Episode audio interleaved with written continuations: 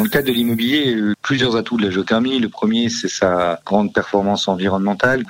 Le deuxième atout, c'est un coût d'exploitation très faible. Troisième atout, c'est que la géothermie est réalisée dans le sous-sol, donc elle se voit pas.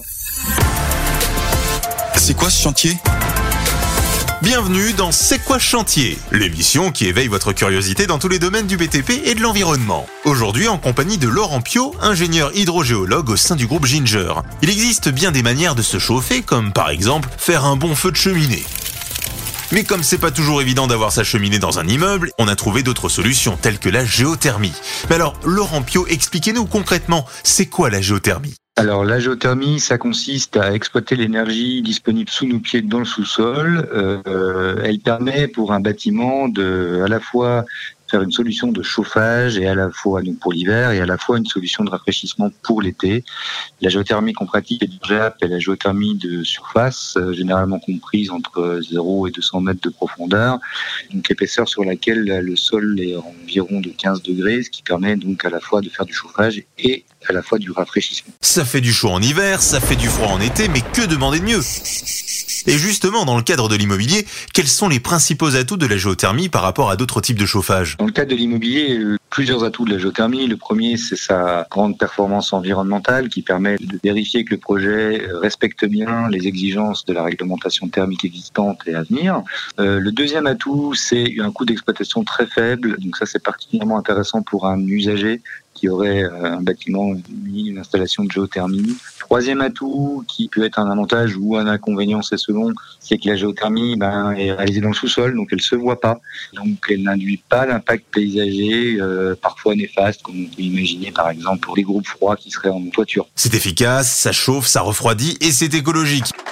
Mais il existe différents types de géothermie selon le type de projet ou de bâtiment que l'on doit équiper pour, comme nous l'explique Laurent Pio. Alors il existe d'abord deux grandes familles de géothermie. Euh, la première, c'est la géothermie sur nappe. Elle consiste à réaliser deux forages, donc deux forages d'eau, euh, un forage de pompage en amont et un forage de rejet en aval. On pompe de l'eau en amont, on la fait circuler dans un échangeur avec la machine thermodynamique et est injectée plus loin dans le forage de réinjection. Et c'est cet échange d'énergie qui permet de faire le chauffage et le rafraîchissement. Deuxième famille, ce sont des sondes géothermiques verticales, donc général des forages de 0 à 100 à 200 mètres de profondeur, dans lesquels on va glisser un échangeur en U, dans lequel on va faire circuler un fluide qui va être de l'eau classique ou de l'eau glycolée. Et ce fluide va circuler en boucle, en circuit fermé, dans ce forage ou ces forages pour échanger de l'énergie avec le sous-sol.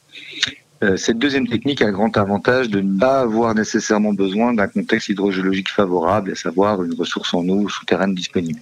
Donc la démarche va consister d'abord à analyser les besoins du projet, ses besoins aussi bien en chauffage qu'en rafraîchissement, en parallèle à regarder les caractéristiques du sous-sol et à, en faisant la compilation de ces deux éléments, vérifier quelle est la technique la plus appropriée du point de vue thermique et aussi du point de vue économique, et ensuite ben, proposer une déclinaison d'une solution au client. Et pour déterminer quel type de géothermie on va utiliser suivant le projet, il va falloir au préalable réaliser une étude. Exactement, une première étude qui permet de savoir quelle est la solution la plus pertinente, quels sont son ordre de grandeur de coût.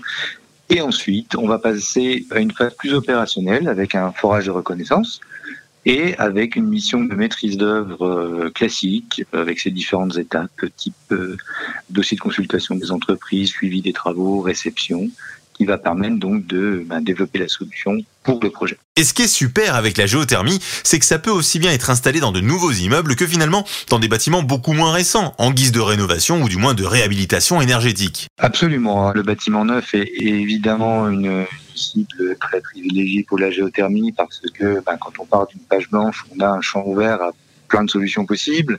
Mais euh, la géothermie est aussi tout à fait adaptée aux bâtiments existants, euh, dans le cas d'une restructuration par exemple, parce qu'elle va permettre bah, d'améliorer grandement la performance du bâtiment et ainsi de respecter les futures exigences du décret tertiaire, parce que la géothermie va bien évidemment faire diminuer les factures énergétiques, en particulier d'électricité.